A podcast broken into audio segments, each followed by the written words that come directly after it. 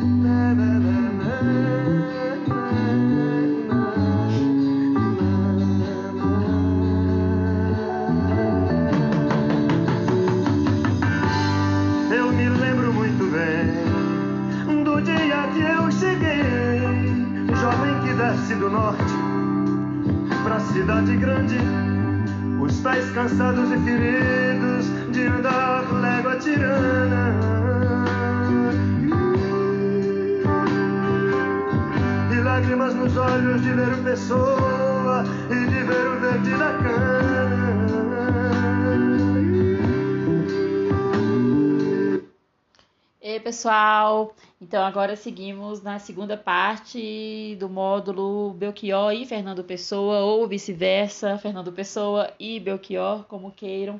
Nesta parte, então, vamos nos ater mais detidamente à obra de Belchior, as canções do álbum Alucinação. Uh, e mais alguma outra coisa que foi sugerido pelo grupo também, que vou acrescentar aqui ao final deste podcast. Bom, então já, já dialoguei bastante com a Kathleen, né? E que fez questões assim mais abrangentes, né? Mais gerais e tudo. E também ao final da, da parte anterior falei um pouco também sobre a questão levantada pela Maria Tereza em torno das questões, das questões ligadas à pátria, né? Em Belchior e em Fernando Pessoa. Então, neste, nesta parte aqui, eu tentarei também dialogar um pouco com a Maria Isabel, que no grupo foi a integrante com a qual eu ainda não, não enfim, não fiz ainda o meu ping-pong, tá? O nosso ping-pong aqui, né, de todas as aulas. Mas vou seguindo aqui, então, pelos slides, tá? Então, sigam ainda por aquele arquivo de slides que está lá, slides, Belchior e pessoa.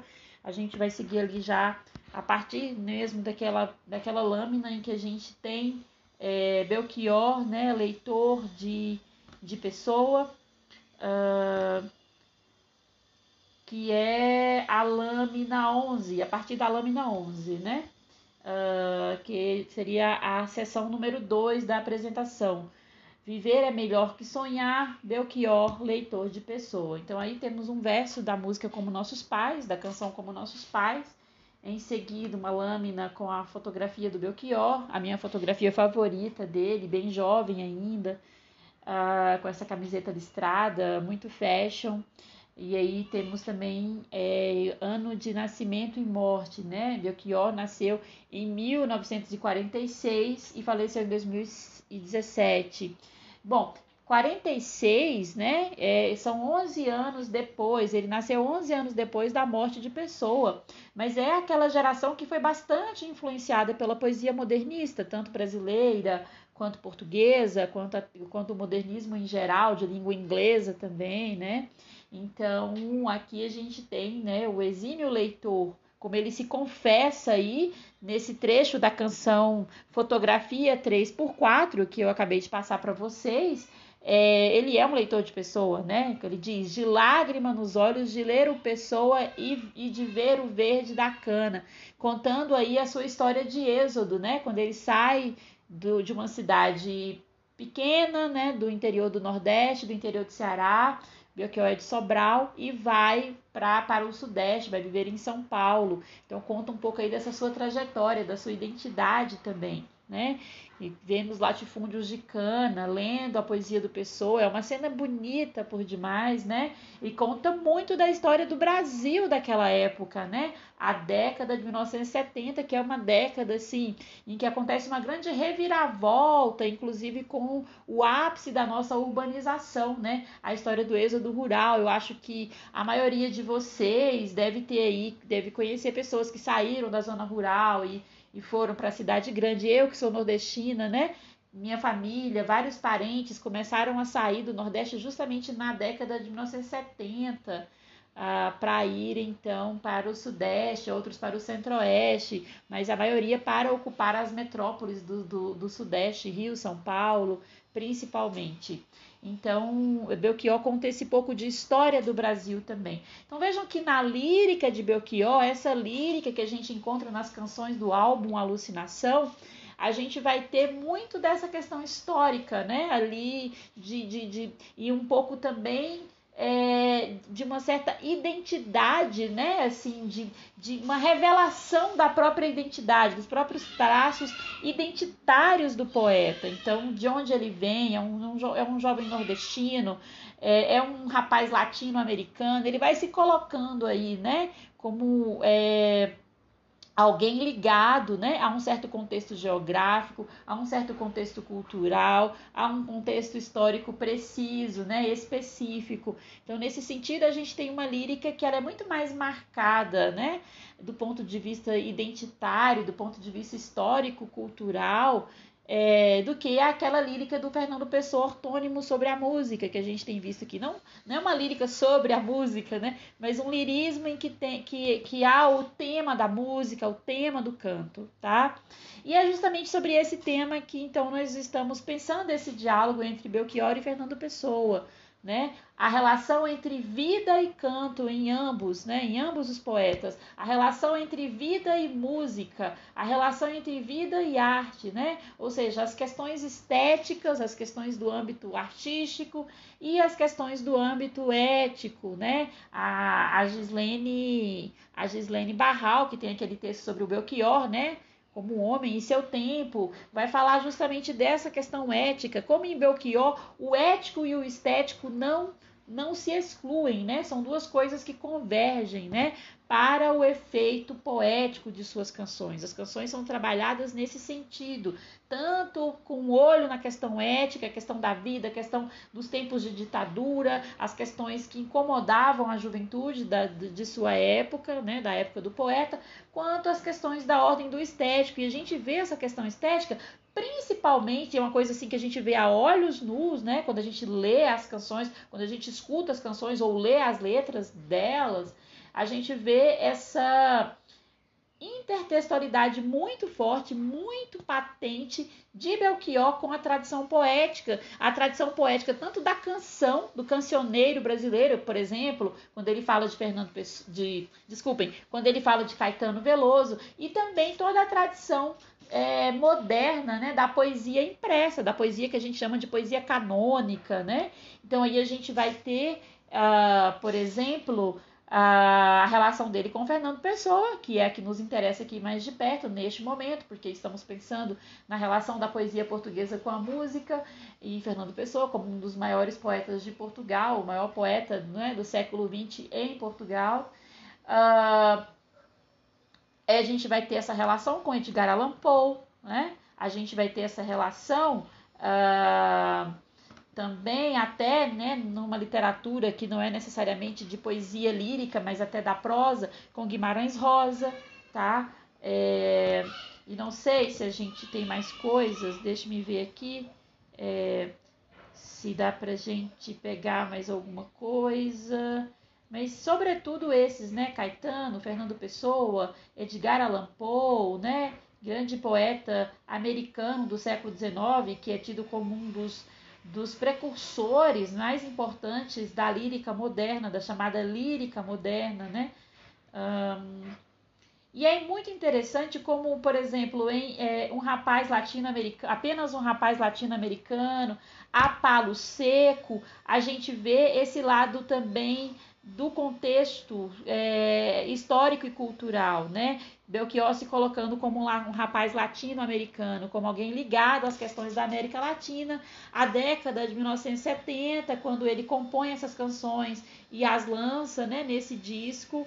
É uma época marcada pelas ditaduras na América Latina, um momento de muita, de muita convulsão, né, assim, é, política, né, de, de, de, de é, é, um momento de atribulação no, no plano político, né, de cerceamento das liberdades. Então, a juventude latino-americana é, boa parte dela, né, ligada também a um pensamento de combate, né, de, de tentativa de reagir, né, a, de, de reagir às ditaduras que se instauram, né, nesses países e muitas vezes, né, quase sempre uh, essa juventude, esses intelectuais jovens se inspiram muito mesmo na poesia moderna, porque a poesia moderna tem toda essa questão da vanguarda, toda uma questão de um espírito libertário também, né? Um espírito de revolução, mas um tipo de revolução que não acontece apenas no plano ético,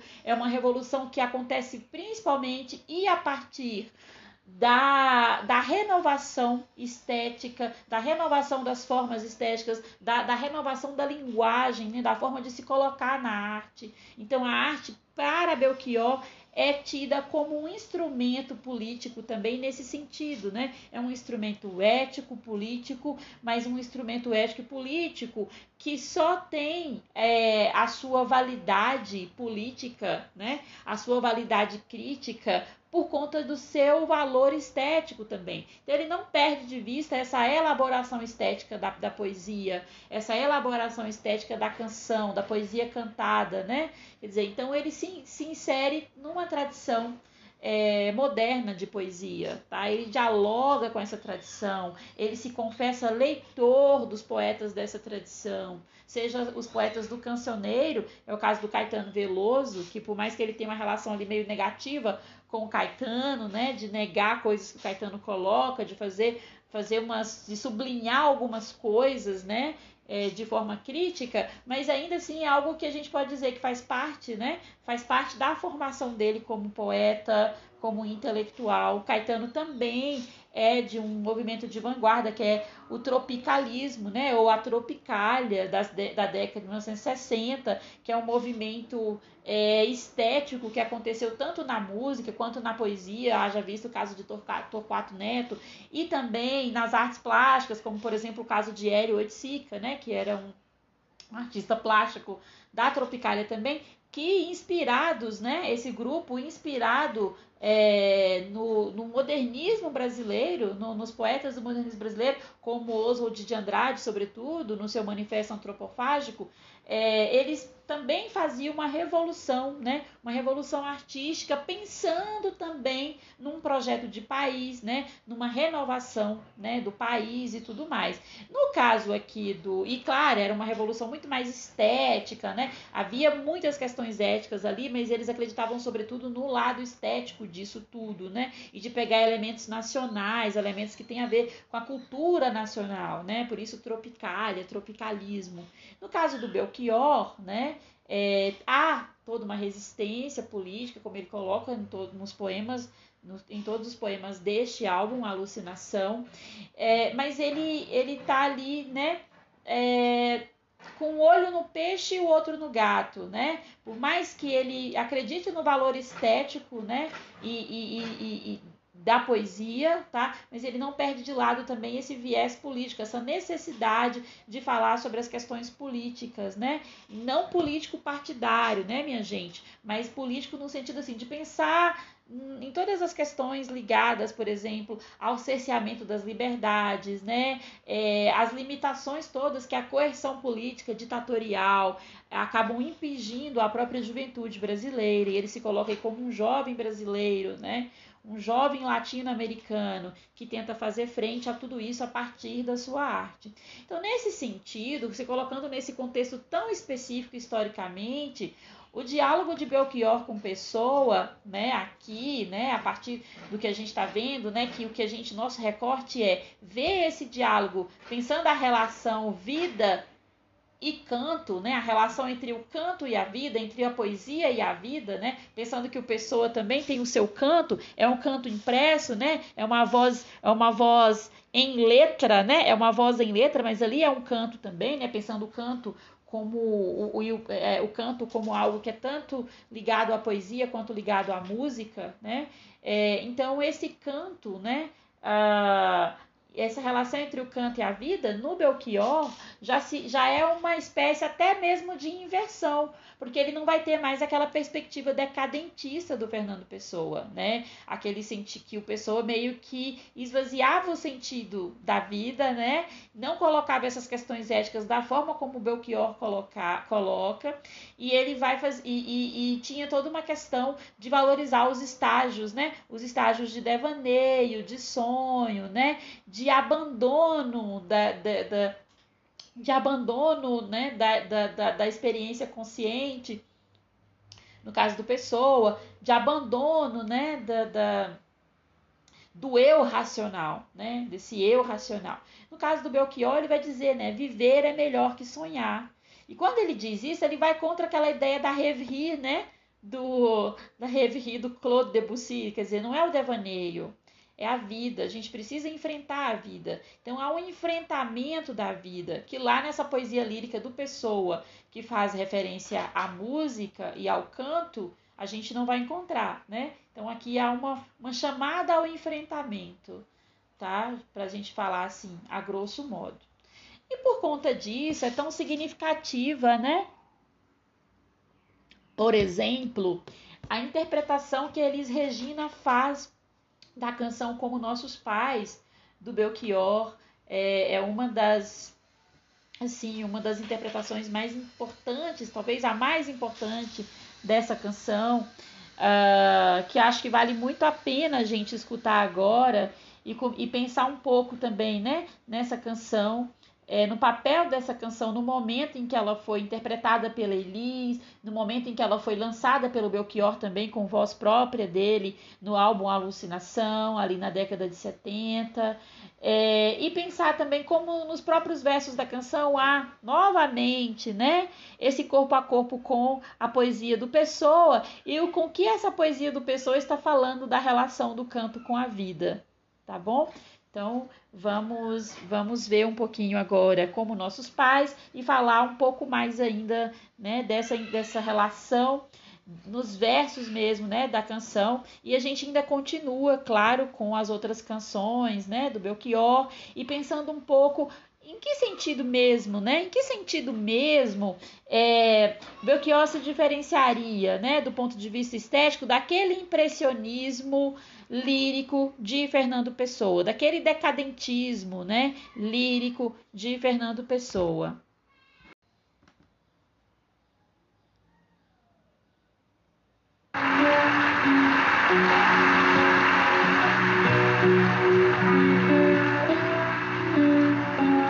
Não quero lhe falar, meu grande amor, de coisas que aprendi nos discos Quero lhe contar como eu vivi e tudo o que aconteceu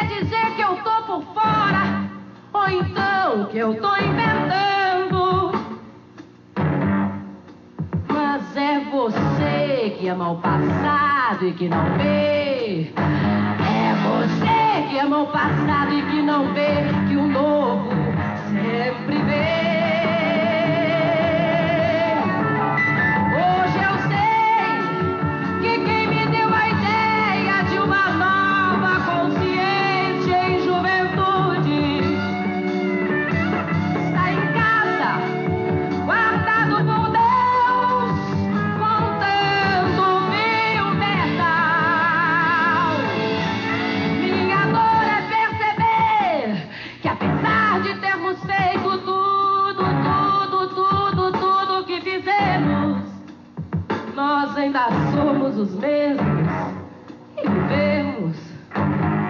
Ainda somos os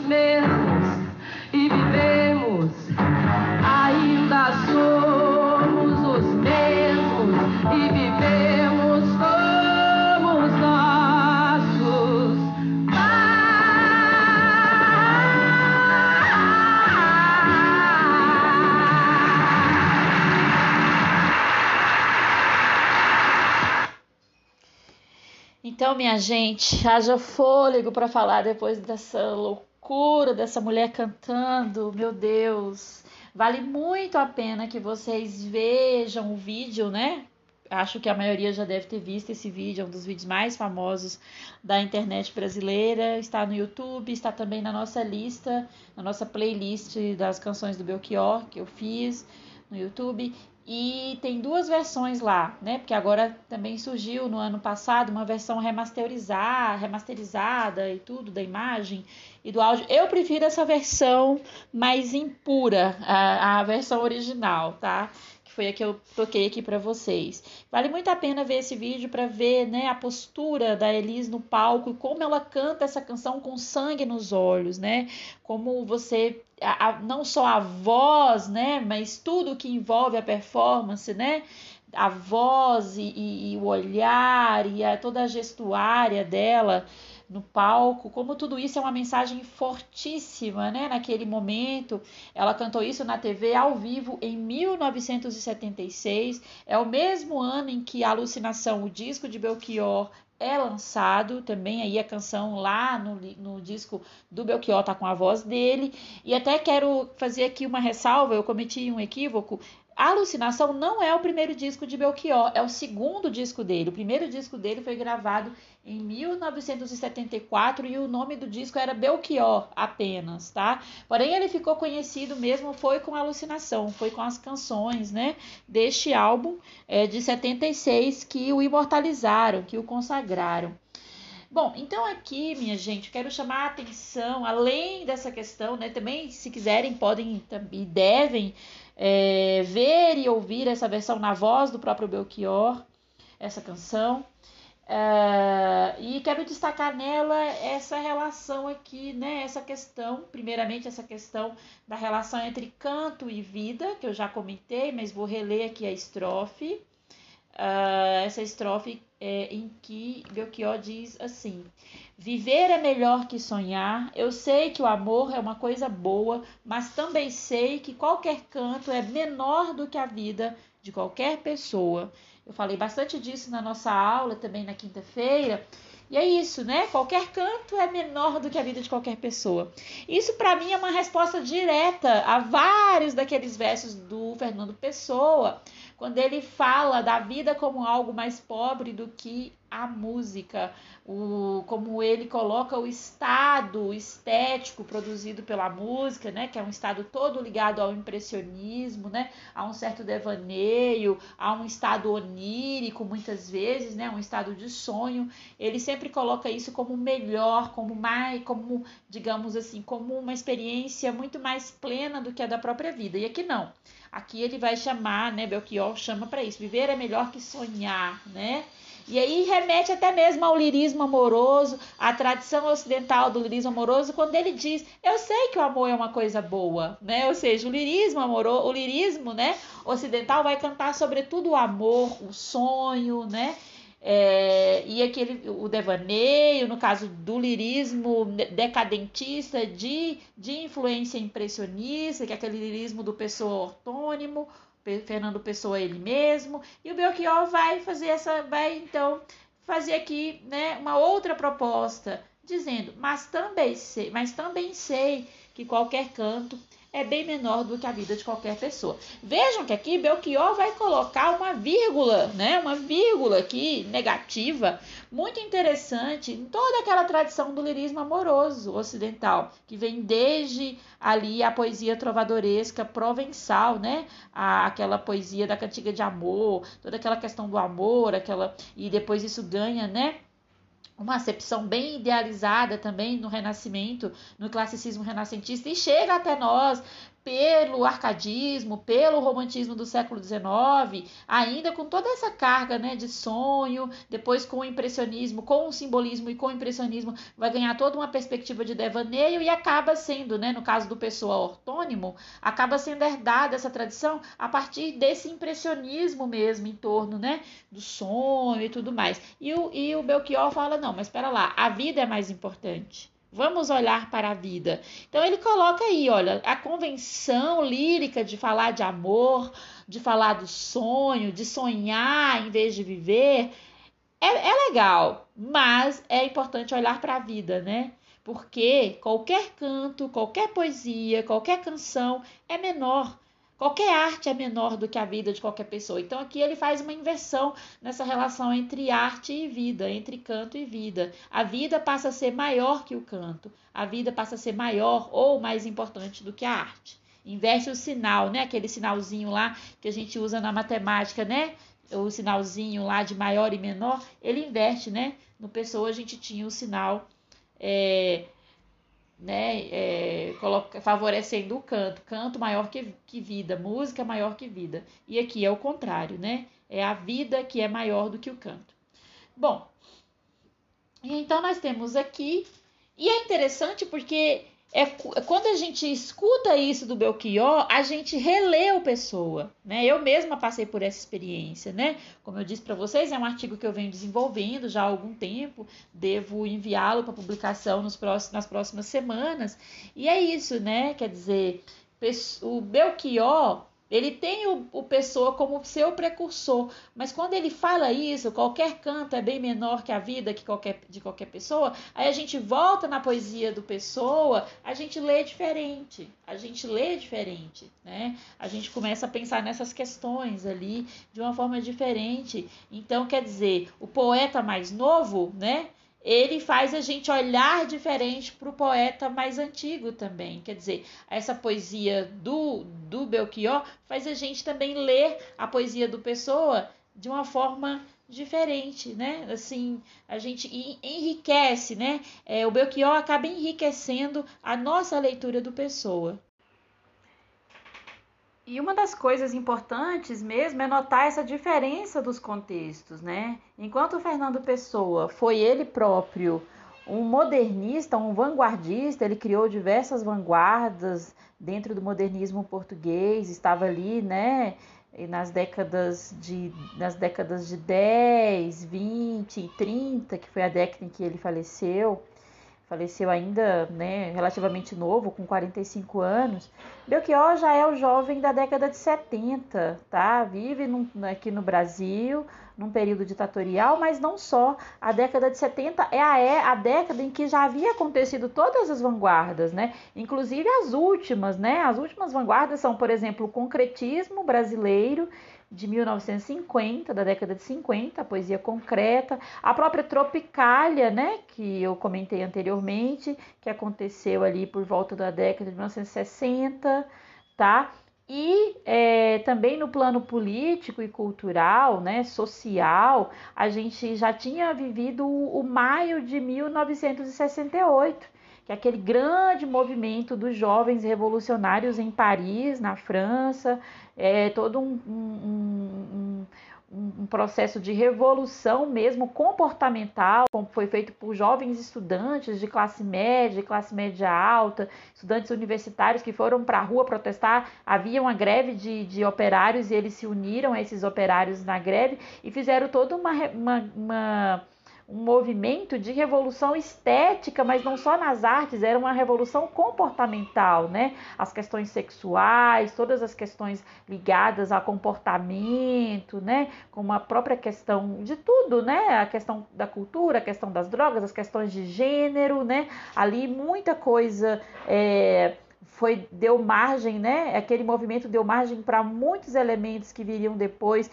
até hoje, como por exemplo os próprios estudos culturais, né?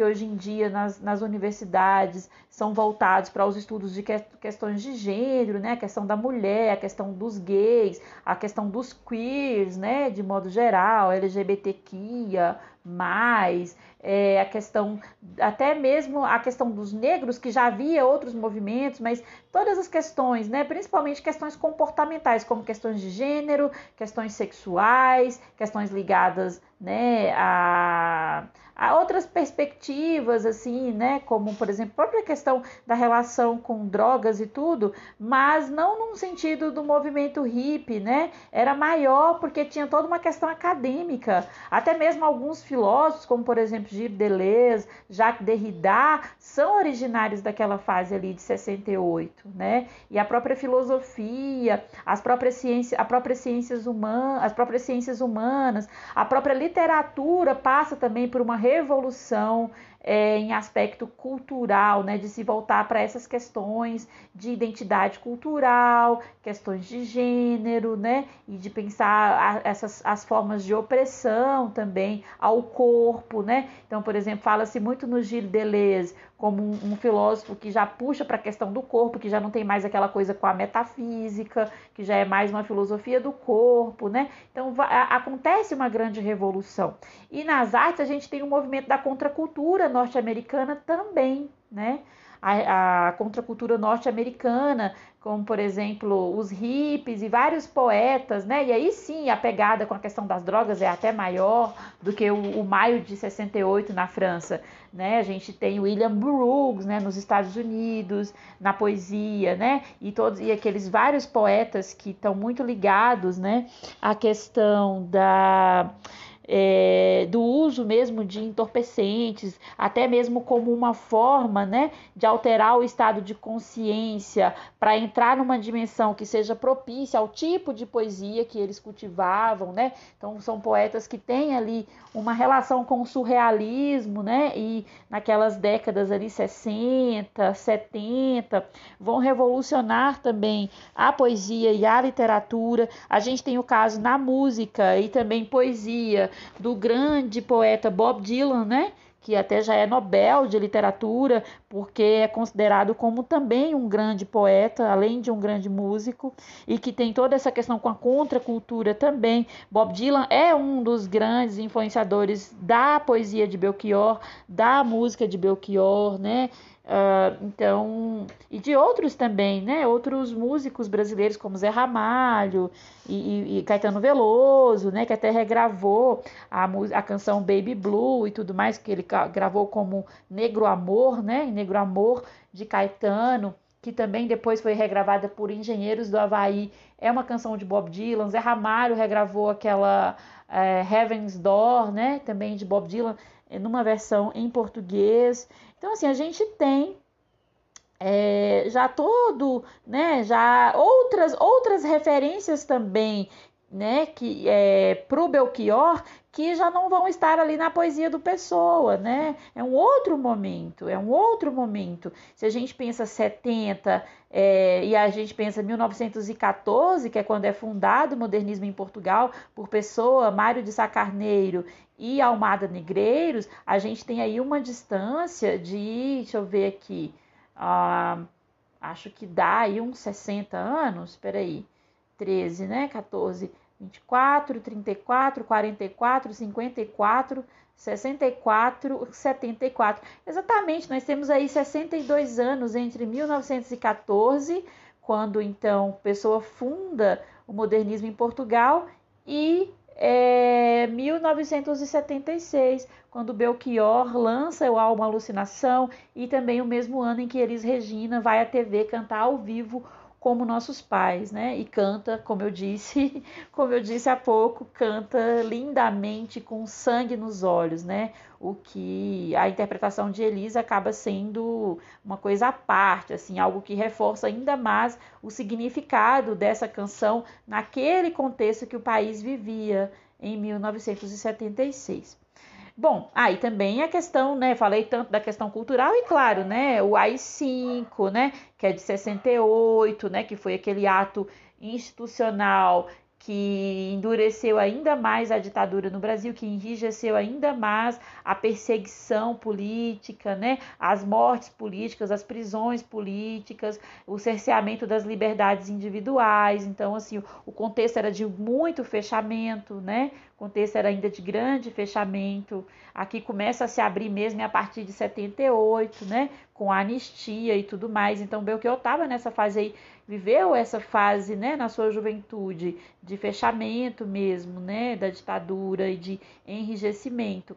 Então, é, tudo isso contribui, né, para a produção de uma obra diferente, né? Por mais que ele beba nessa tradição moderna de Pessoa e de outros poetas é, modernistas, é, mas a, a, própria formação cultural dele é outra, né? A própria formação histórica e né, dele é outra. E quando eu falo de questões políticas aqui, entendam que eu estou falando não de questões político-partidárias, né, mas em relação a ao posicionamento do poeta em relação ao que está acontecendo, em relação à ordem das coisas que estão estabelecidas no momento em que ele vive, no plano político e social. Não é se ele faz parte de um partido X ou de outro, se é direita ou de esquerda, claro, né, que dá para fazer uma leitura disso, poderíamos até fazer, mas no caso aqui o que interessa mesmo é esse posicionamento dele em relação a esse estado de coisas tá? E aí a gente pensa isso, esse posicionamento como um posicionamento político, sim. Ele assume isso, é um posicionamento ético, né? E político por conta de a gente saber que havia um contexto político muito específico e que ele não se omitia a esse contexto, mesmo, né, no plano mais interno da sua obra poética, né? Da sua obra cancional. Se a gente entende a canção também e devemos entender como poesia, né? Poesia cantada. Sempre vamos falar é, dessa forma em relação à canção. Então, assim, vejam que em como nossos pais há toda uma insatisfação com, rela com relação ao status quo, né? Ao estado de coisas, as coisas que estão estabelecidas. É, ele é, até se ressente de o fato de os jovens, né? é, serem como os pais, né? Não mudaram muita coisa, né? É, a gente pode parecer diferente dos nossos pais, a gente pode até vestir roupas diferentes, ter um comportamento diferente, dizer coisas diferentes, mas ainda somos os mesmos e vivemos como os nossos pais, né? Nossos ídolos ainda são os mesmos, né? Então, aquela ideia né, que, de que há uma, há uma mesmice e que é preciso instaurar o novo. E com essa coisa do novo, né, Belchior ele liga-se muito à tradição do modernismo, à tradição da, da, da, própria poesia moderna, que é essa poesia né, de, da tradição do novo, como diz Otávio Paz. Otávio Paz, um crítico e poeta mexicano, né, dos mais importantes, né, no modernismo, que vai dizer isso, né, que a poesia moderna é marcada pela tradição do novo, quer dizer, é estranho falar tradição e novo no mesmo, mas é isso, ela, ela estabelece isso, né, essa necessidade de sempre se renovar a arte, de sempre se renovar a poesia, mas isso é feito, né, por tantas décadas, né, começa ali ah, no início do século XX e vem até a década de 70, uh, que acaba se tornando uma tradição, né? Que acaba que todo mundo quer fazer isso, né?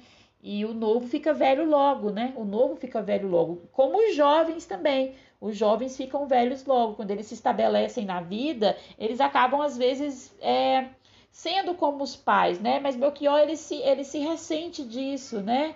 Ele se ressente disso. Ele não quer repetir o passado né? Ele não quer repetir o passado, ele é insatisfeito com o passado. Então ele tem um espírito de irreverência em relação ao passado por isso até que quando ele dialoga com, as, com a arte do passado, né, mesmo sendo arte moderna, ele sempre coloca um que a mais, ele sempre é, dialoga, mas a partir de uma postura crítica. Ele não simplesmente é, adere àquela arte do passado, como o caso da, da arte de, da poesia de Fernando Pessoa. Ele não é apenas alguém que faz uma adesão, que concorda com tudo que o Pessoa fala. Ao contrário, ele, enfim, ele reconhece a importância de Pessoa, né?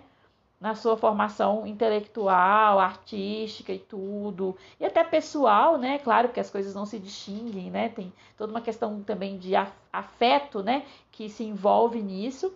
É, mas ele coloca a voz dele a partir de um viés diferente, né? Ele é irreverente em relação a isso.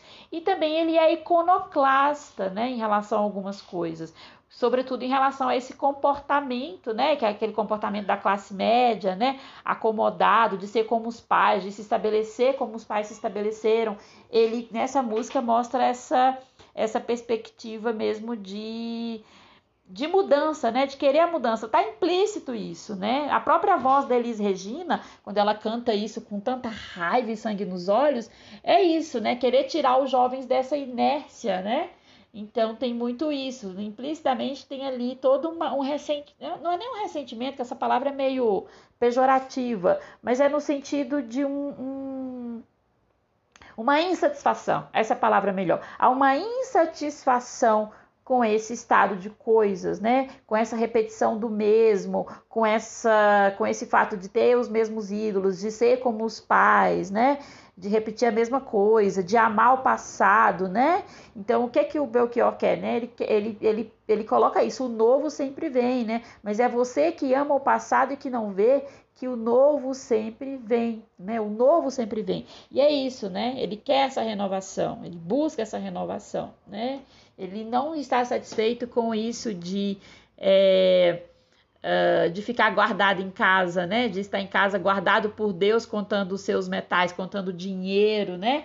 Como né, os velhos fazem, né? E ele fala. É, e, e, ele fala até de alguém, né? A gente não sabe exatamente quem. E hoje eu sei que quem me deu a ideia de uma nova consciência e juventude está em casa, guardado por Deus, contando os seus metais. Quem foi essa pessoa? São os próprios ídolos, os próprios mestres dos jovens, né? Então, às vezes, não sei quem, né? Mas alguém que era revolucionário, que lhe deu uma consciência, né? que lhe deu uma nova consciência e juventude, né? Ou seja, que despertou a consciência dele para a revolução, mas que essa mesma pessoa que foi quem despertou sua consciência hoje já está acomodada, já foi cooptado, né? Cooptada, né? Essa pessoa, esse alguém que não se sabe ao certo quem. Aquela ideia de que quando as pessoas se tornam adultas, elas se acomodam, né? E ficam em casa apenas lutando pela sobrevivência, né? é, seguindo aquele instinto de autopreservação, né? De se preservar e preservar a própria família, né? Então, e o jovem não, né? O jovem tem esse espírito revolucionário, tá? Então é isso, ele quer isso, né? Ele quer esse espírito jo jovem e revolucionário, ele busca isso. Então essa música é um pouco disso, né? É uma manifestação da irreverência e da insatisfação com o velho, com o passado, com aquilo que está estabelecido, né? Que não se renova.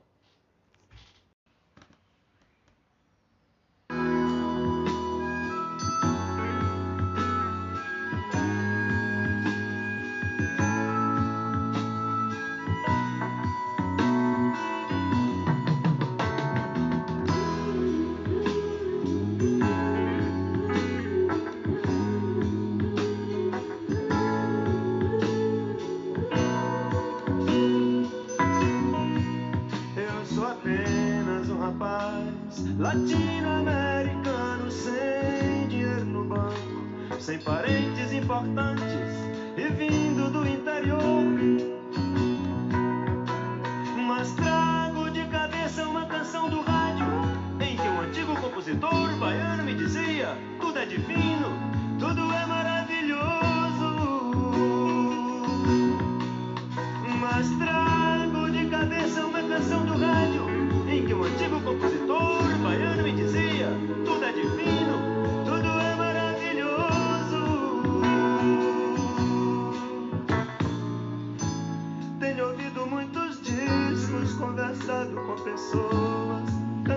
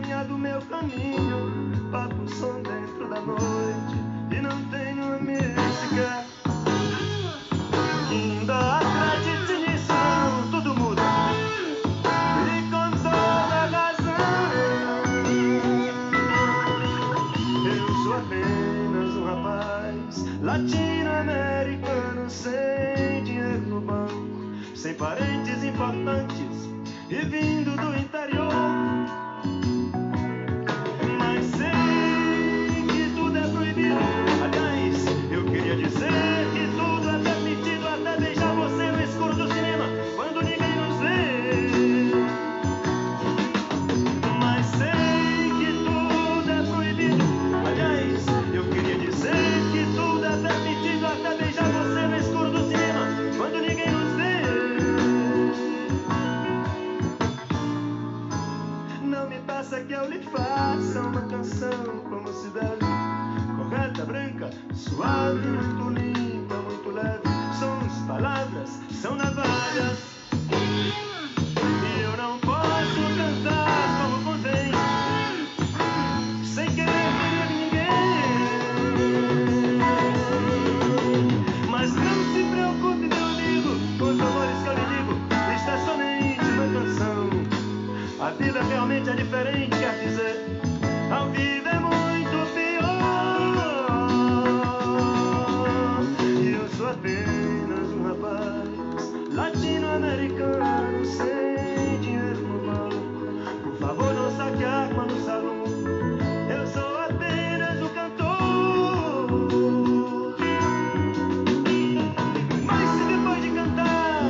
se ainda quiser me atirar, mate-me logo à tarde às três, que à noite eu tenho um compromisso e não posso faltar.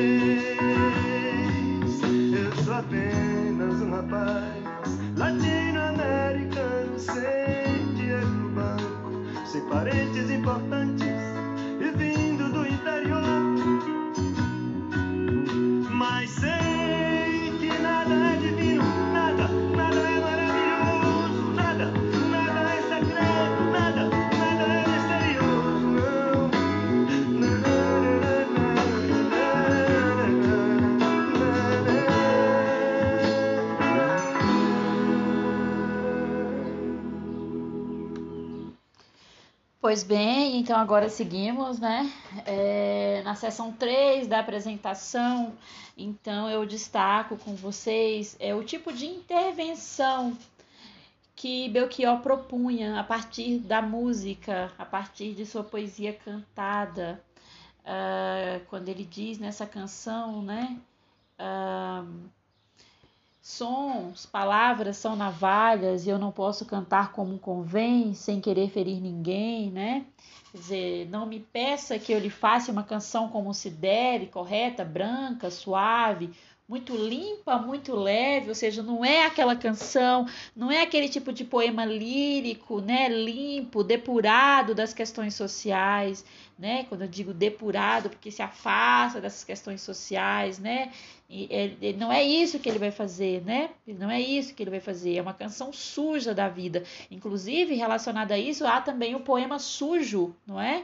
O poema sujo de Ferreira Goulart, que vale a pena vocês lerem depois, para ver como o Goulart também fala dessa questão da poesia se sujar das questões da vida, se sujar de todos os incômodos e contradições, né?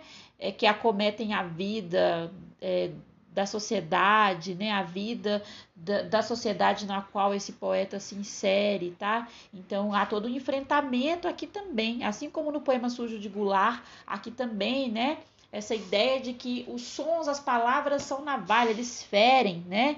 Eles ferem, vão ferir o ouvinte, vão ferir o espectador, vão incomodar, né? Não estão aqui para apaziguar. Falei um pouco disso na aula de quinta, mas estava tudo muito complicado por conta da, do nosso tempo que gastei boa parte do tempo com as questões os problemas técnicos aqui, então vale a pena voltarmos a essa ideia, né? Uh, dessa poesia de resistência, né? Uma poesia de resistência em Belchior, é uma poesia de intervenção e de resistência. Uh, e, e, também nessa canção, né? Eu eu já mencionei isso, essa ideia, né, de ser um rapaz latino-americano. Então, o próprio título aqui da canção já marca isso, né? É, e esse primeiro verso, eu sou apenas um rapaz americano, não é? É, sem dinheiro no banco, né, sem parentes importantes e vindo do interior, tem toda essa marca identitária, né, e, e, também das origens sociais e culturais do poeta. Então aqui ele já se coloca também, né, já se coloca diante desse contexto sócio-histórico, né, desse contexto social e político, desse contexto cultural né, todo da América Latina, do Brasil daquela época, né, de sua época. Então ele está muito ligado às questões do seu tempo, né? Pra, ele não quer se desligar disso. Ele traz isso para a canção e acredita que a canção é uma forma de intervenção social. Então, nesse sentido, né, uh, eu destaco nessa poesia do Belchior Uh, não mais o sentido impressionista, claro, aquele sentido impressionista e decadentista, mas um sentido que está muito mais próximo até da, da vanguarda expressionista. Se a gente fosse pensar dentro de dentre as vanguardas todas do modernismo, qual seria a vanguarda é, que mais de que mais Belchior com esse disco Alucinação se aproximaria? Eu penso que seria do expressionismo. Então tem um texto do Gerd Bornheim, um crítico brasileiro que até já é falecido, mas ele é nosso contemporâneo era professor no Rio de Janeiro, apesar de ser gaúcho, é, em um livro dele chamado O Sentido e a Máscara, Bornheim era sobretudo um crítico de teatro, mas também um, um, um crítico do expressionismo. E ele tem um texto sobre o expressionismo nesse livro, O Sentido e a Máscara, em que ele destaca os principais traços da estética expressionista. E a gente até percebe, se a gente for olhar bem para essas canções, para a proposta de Belchior Nesse álbum, a gente percebe alguns desses traços. Então, um, dos traços, o sentido de ruptura, né? Que tem a ver com aquela irreverência, com aquela iconoclastia, né? Iconoclastia porque aquela coisa de uh, de romper com os ídolos do passado, né? Ele não quer ter os mesmos ídolos, como ele deixa implícito, né? Ou praticamente explícito em como os nossos pais. Então tem um sentido de ruptura, assim como tem no expressionismo, né? Há uma tentativa de construir um mundo novo e um homem novo. Então todo esse sentido do novo, né? E ele insiste muito nessa coisa de um mundo novo, mas principalmente de uma nova juventude, né? Uma nova consciência e juventude, uma juventude que se renove, né, que não seja igual aos pais, tem muito isso e, e, claro, né, de renovar tudo aquilo, de romper com aquele estado de, de coisas e renovar, os, né, de ter um, um, futuro diferente. Então, uma arte que se projeta para um futuro numa perspectiva de construção de um mundo novo. Né? Outro traço que é expressionista dessa poesia é a expressão da subjetividade, né? que na verdade agora não é mais a subjetividade do homem sozinho, do indivíduo sozinho, não é uma subjetividade individual, mas uma subjetividade que se transforma em algo coletivo. Então, quer dizer, o sujeito ele se irmana com os outros, com as outras pessoas, tá? A gente pode perceber isso, por exemplo, na canção Velha Roupa Colorida, né? Quando é a questão da ruptura, é, principalmente a gente percebe em velha roupa colorida, quando ele pensa nessa questão da ruptura com o passado, né? Por exemplo, é, quando ele diz: no presente a mente e o corpo é diferente, o passado é uma roupa que não nos serve mais. No presente, né? Aí ele repete isso de novo e depois ele fala: você não sente nem vê, mas eu não posso deixar de dizer, meu amigo, que uma nova mudança em breve vai acontecer. Então, essa projeção para a construção de um mundo novo e o que há e o que há algum tempo era jovem e novo, hoje é antigo. É aquela coisa, né? Do sentido do novo. O novo envelhece muito rápido. O que é novo hoje, amanhã já está velho. Então, a necessidade de sempre renovar, né? Para não transformar a arte numa peça de museu, tá?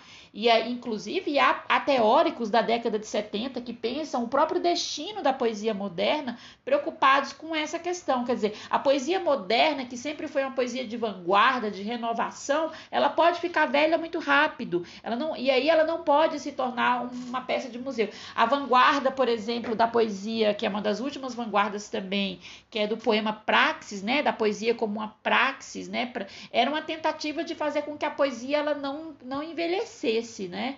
E a gente tem na Alemanha o caso do poeta e crítico Hans Magnus Enzensberg, que vai fazer um, um artigo muito interessante chamado é, o Museu da Poesia Moderna, na década de 70, esse texto, e que é um dos poetas que está muito preocupado nessa relação do estético com o ético também, né? Muito preocupado com que a poesia ela intervenha nas questões sociais, nas questões históricas, nas questões políticas, né? Política, sempre que eu falo aqui, num sentido amplo, tá? Não num sentido partidário. Então, aqui temos isso também, né, com, com o o Belchior. Uma outra questão, gente, é pensar assim, né? O expressionismo ele foi muito forte na primeira metade do século XX, mas ele não deixa de influenciar algumas vertentes ainda na segunda metade do século XX tá? Se vocês quiserem ter uma noção assim de arte expressionista, no, muito, foi muito forte no cinema também, na pintura, né? Acho que um filme que vale muito a pena é o Metrópolis, né, do Fritz Lang, que vale muito a pena assistir para entender um pouco a crítica que há ao capitalismo no filme, né? E também um filme de vanguarda, porque tem toda um, uma linguagem, né, diferente, uma linguagem inovadora. Então vale muito a pena, apesar de que hoje em dia você consegue muito assim, as cópias são precarizadas, assim, a gente não tem uma versão muito boa, porque é um filme assim, né, da primeira metade do século 20, mas vale a pena dar uma olhada. Se vocês conseguirem na internet e tudo, vale muito a pena. Metrópolis do Fritz Lang, né, que tem toda essa questão de ser uma arte de vanguarda, de de renovação da linguagem, de inovação técnica, né, em termos de técnica artística do cinema, mas que também tem toda uma crítica à própria questão do capitalismo, da cultura de massa e, e tudo mais.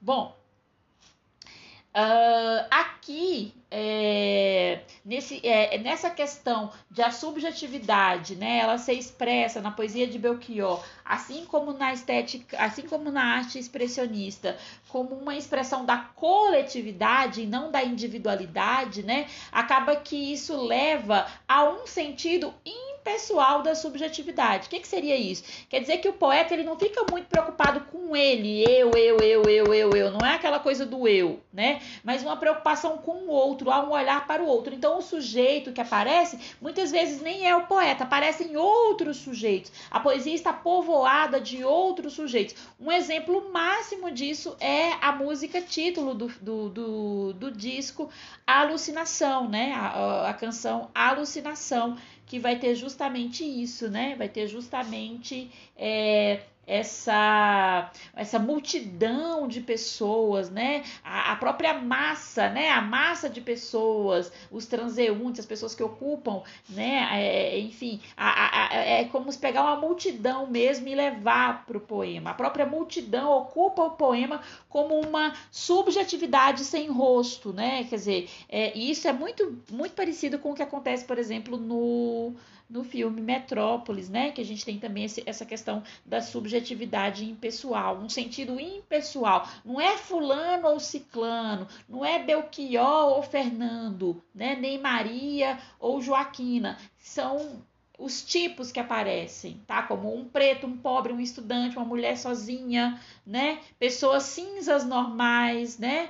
É, garotas dentro da noite, então a questão das prostitutas, os humilhados no parque com os seus jornais, tudo isso, né? Todo, até o próprio cachorro, o cheiro de cachorro, tudo isso entra, essa multidão entra ganhando o aspecto de uma impessoalidade, porque não, eles não têm nomes, né? São pessoas que não têm nomes próprios, tá? Mas estão todas ali é, dentro do poema e o poeta se irmana com esses sujeitos. Tá? Então, o que o Gerd Bornheim destaca nesse sentido expressionista de subjetividade, uma subjetividade impessoal expressionista, é, que ele vai destacar na, na estética expressionista, e eu sou que estou vendo isso na poesia do Belchior, né? essa é a proposta meu artigo, é uma autobiografia sem rosto, tá? Uma autobiografia sem rosto, quer dizer, o poeta está falando dele mesmo, ele também faz parte dessa dessa multidão. Por isso é uma autobiografia, porém, a autobiografia que não leva o rosto do próprio poeta, não tem rosto ali.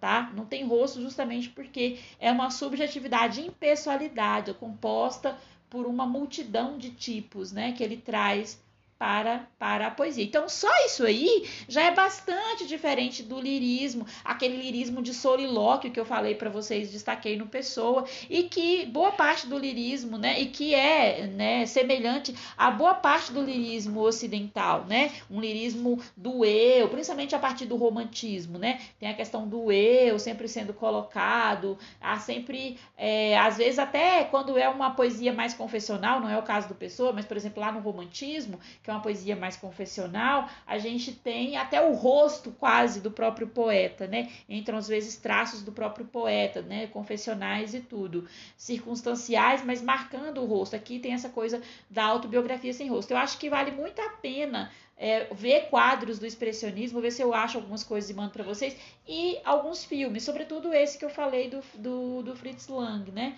Para pensarmos essa ideia da autobiografia sem rosto tá bom? E, e, pensar nesse paralelo.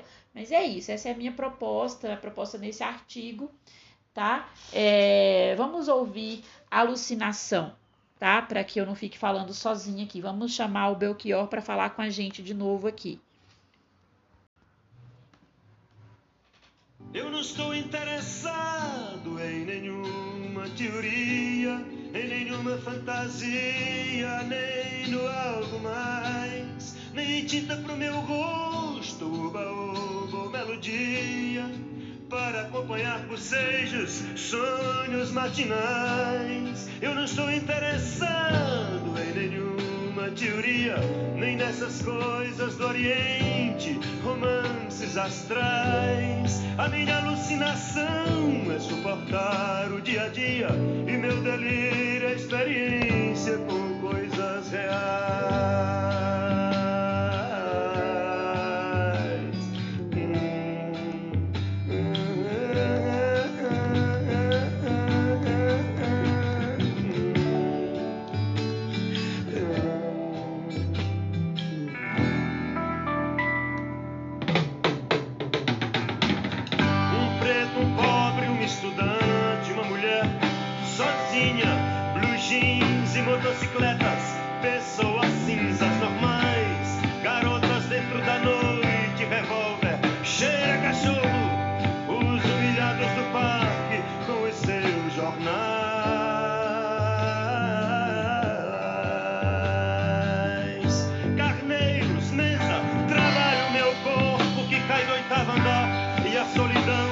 Pessoas dessas capitais. A violência da noite, o movimento do tráfego, um rapaz delicado e alegre que canta e requebra, é demais. Cravos, espinhas no rosto, rock, hot dog, it baby, doze jovens coloridos, dois policiais, cumprindo seu duro dever e defendendo seu amor. Nossa vida cumprindo seu dever e defendendo seu amor. E nossa vida.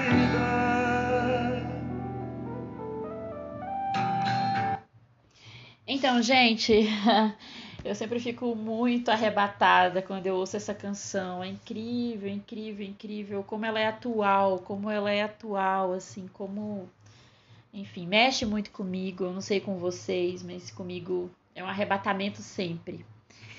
Bom, é, então temos aí essa questão, não é? Que eu já falei antes, dessa subjetividade impessoal, dessa autobiografia sem rosto, né? A canção tomada, né? Por esses outros todos que ele coloca, né? As, as pessoas da rua, os mais diferentes tipos, né? Ah, que ele traz um preto, um preto, um pobre, uma estudante, uma mulher sozinha, né? Ah, e, e vai seguindo.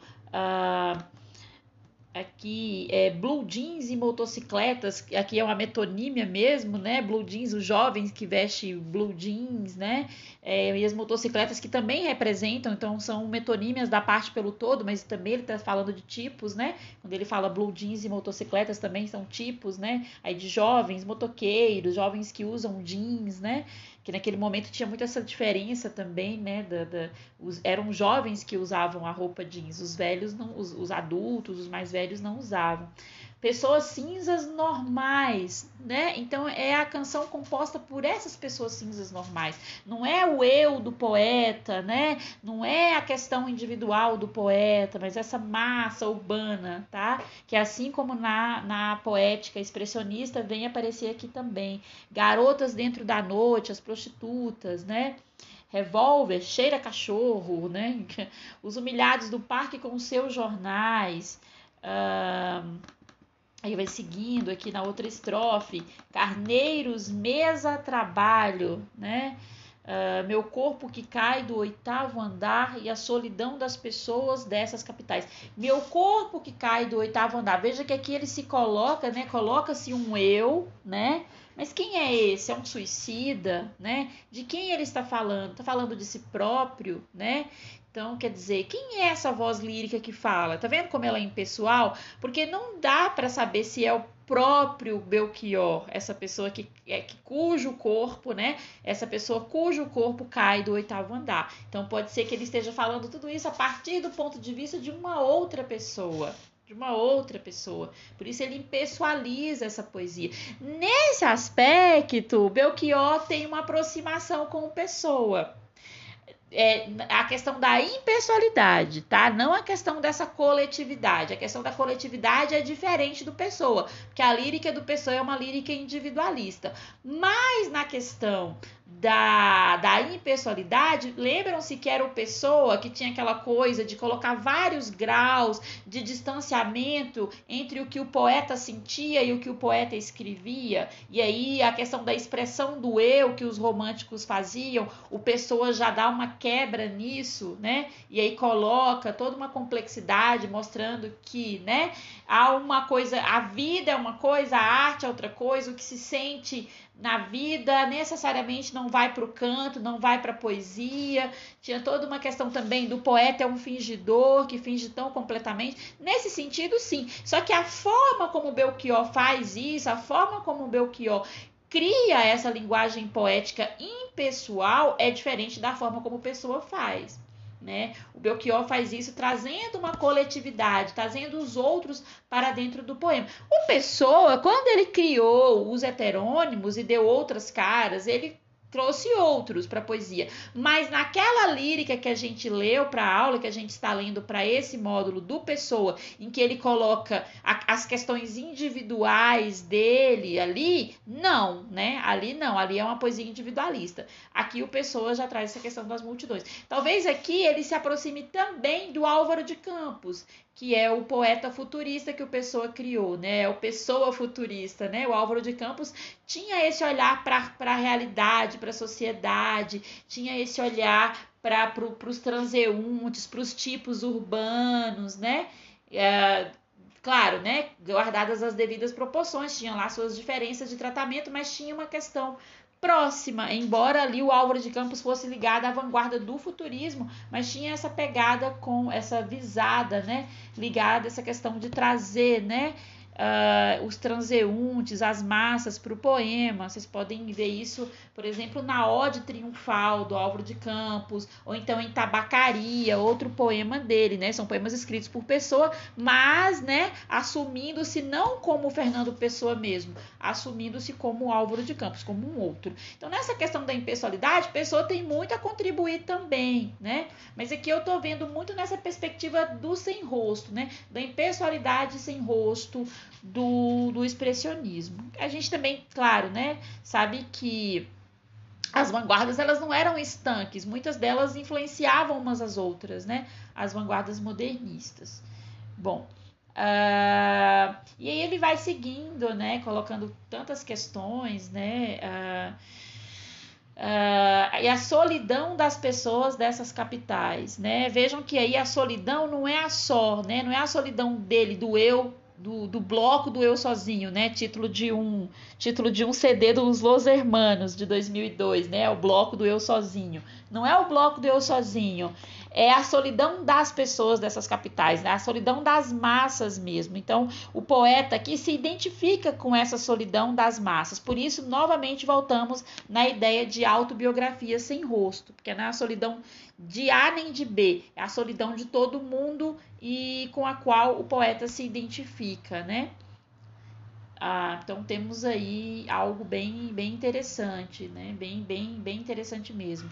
E, e, e é engraçado que tem até as referências, né? Do, como do filme Laranja Mecânica, né? Uh, que é um filme muito distópico, né? Que marcou muito época, é a questão do terror, né? Mas aí ele, uma coisa assim que eu estava esquecendo de falar e que é muito importante, que para esse diálogo é, Belchior e Pessoa, é o que ele diz desde o início, né? É o que ele diz desde o início, que ele não está interessado em nenhuma teoria, né? Eu não estou interessado em nenhuma teoria, em nenhuma fantasia, nem no algo mais, né? O Pessoa é o poeta pensador, tanto que um dos críticos do Fernando Pessoa, que é o Georg Rudolf Lind, ele diz que o Pessoa, antes de ser poeta, já era crítico, já escrevia textos de crítica, de arte. Ele tinha um pensamento sobre a arte. Vou até ler um trechinho aqui dele do do Lind, né, do Georg Rudolf Lind, que foi citado por um pesquisador brasileiro que estuda a obra do Pessoa, que é o Robson Pereira Gonçalves, no livro O Sujeito Pessoa, Literatura e Psicanálise, ele cita um trechinho do Pessoa, é, do, do, do Lind, né, se referindo ao Pessoa. E o Lind diz assim: não é por acaso que Pessoa começa a carreira de escritor como crítico. A reflexão sobre a obra de arte precede nele o processo de criação artística.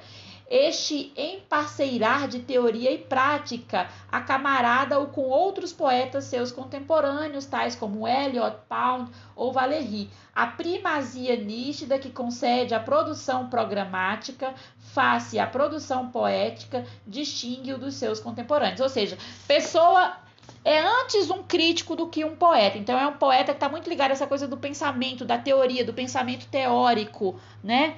E mesmo quando ele é poeta, né? Aí eu faço esse acréscimo, ele é uma poesia muito ligada ao raciocínio, ao pensamento crítico. Tanto que a grande questão dele como poeta é como ser poeta é, que o poeta, né, o poeta lírico é o poeta do sentir. Como ser um lírico se o pensamento nunca está desligado em mim? E é por isso que o pessoa valoriza tanto a experiência da música, né, da música impressionista, porque a música impressionista para ele tinha esse poder de desligar o pensamento nele, de suspender a experiência racional. Mas pessoa é muito cerebral. E o Belchior vai dizer o seguinte: eu não estou interessado em teoria. Amar e, e mudar as coisas me interessa mais, né? A minha alucinação é suportar o dia a dia e meu delírio é a experiência com coisas reais, tá? Então ele delira com a realidade, ele não delira com a teoria, ele não delira com esse esse devaneio estético que o pessoa delirava, tá? Então aí a gente vê uma diferença significativa, tá? Uma diferença significativa. Muito importante isso pra gente então.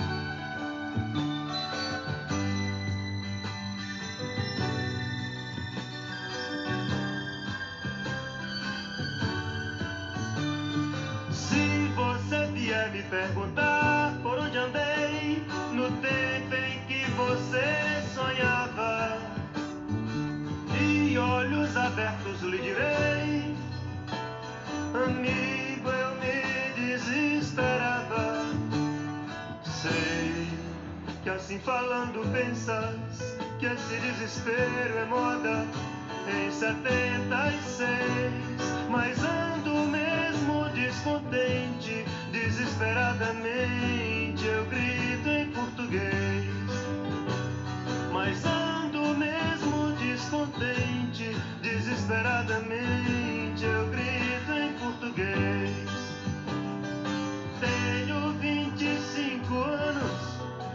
Anos de sangue e de América do Sul.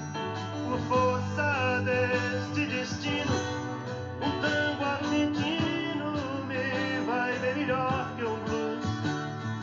Sei que assim falando pensas que esse desespero é moda em 76. E eu quero é que esse canto torto feito faca corte a carne de vocês. E eu quero é que esse canto torto feito faca corte a carne de vocês. Então, minha gente, agora vamos, né, fechar a minha parte aqui. Depois eu ainda vou falar algumas coisas uh, que foram acrescentadas ao nosso corpus de estudo pela, pela Maria Isabel, interessante, inclusive, que é a questão da sátira, né, no Pessoa, a sátira política e no Belchior também. Mas aqui para fechar essa questão aqui do Belchior e Pessoa, nessa visada aqui de pensar os traços expressionistas do Belchior como uma resposta ao decadentismo, ou seja, aqui já é uma forma de não ser decadente, né, mas de fazer todo o enfrentamento social sem deixar, né, sem deixar de lado a elaboração estética e sem deixar de lado o diálogo com a tradição da poesia, da, do cancioneiro e da poesia canônica, né? Uh, então, esse é, é, é, fecho com alucinação, tá? Que um, um, último traço ainda que preciso destacar em relação ao expressionismo, né? A, a, a, a esse caráter expressionista da poesia de Belchior em Alucinação, o álbum de 1976, é a densidade do grito, né? Gerd Bornheim destaca muito a importância do quadro do Edvard Munch, que é um pintor norueguês, né, que fez aquele quadro O Grito, eu imagino que vocês conheçam, porque é um quadro muito famoso do expressionismo, é um do, dos mais importantes emblemas do expressionismo e inclusive é, já foi né, reproduzido, já foi por, por vários outros artistas, até mesmo artistas pop, é, publicitários também, tá? Tá aqui nos slides, eu espero que vocês estejam seguindo aí para vocês poderem ver a imagem do, do quadro do Munch, que é um quadro de 1893, é do finalzinho do século XIX. O expressionismo é um movimento ali das vanguardas, né, final do século XIX e início do século XX. Mas eu tô vendo esses traços assim, né, da herança disso no Belchior. Eu não sei nem se o próprio Belchior sabia disso, sabia que estava fazendo uma poesia expressionista. Provavelmente sim, provavelmente sim. Belchior, inclusive, era pintor também, né? Ele deixou quadros e tudo. Tinha toda uma, uma ligação com a galera das artes plásticas, né? E tudo mais, né? Era todo envolvido com isso. Ah, chegou até mesmo a fazer exposição e tudo mais. Ah, porque tem uma densidade, né? Essa coisa do desespero, né? Que ele fala é muito expressionista, né? O, o Munch fala do grito, né? Tem, o Munch não, o quadro do Munch, né? Representa essa questão do grito. Há estudos, estudos sobre isso, há documentários sobre esse quadro, há artigos falando das várias versões que o Edvard Munch fez para o quadro, né? Uh, e uma outra coisa, é, o grito me parece que não é o grito uh, só que o, suje que o sujeito estaria gritando, mas que ele ouve um grito também, né? Há uma, estudos, né, que falam que esse quadro foi, foi, ele foi pintado, né?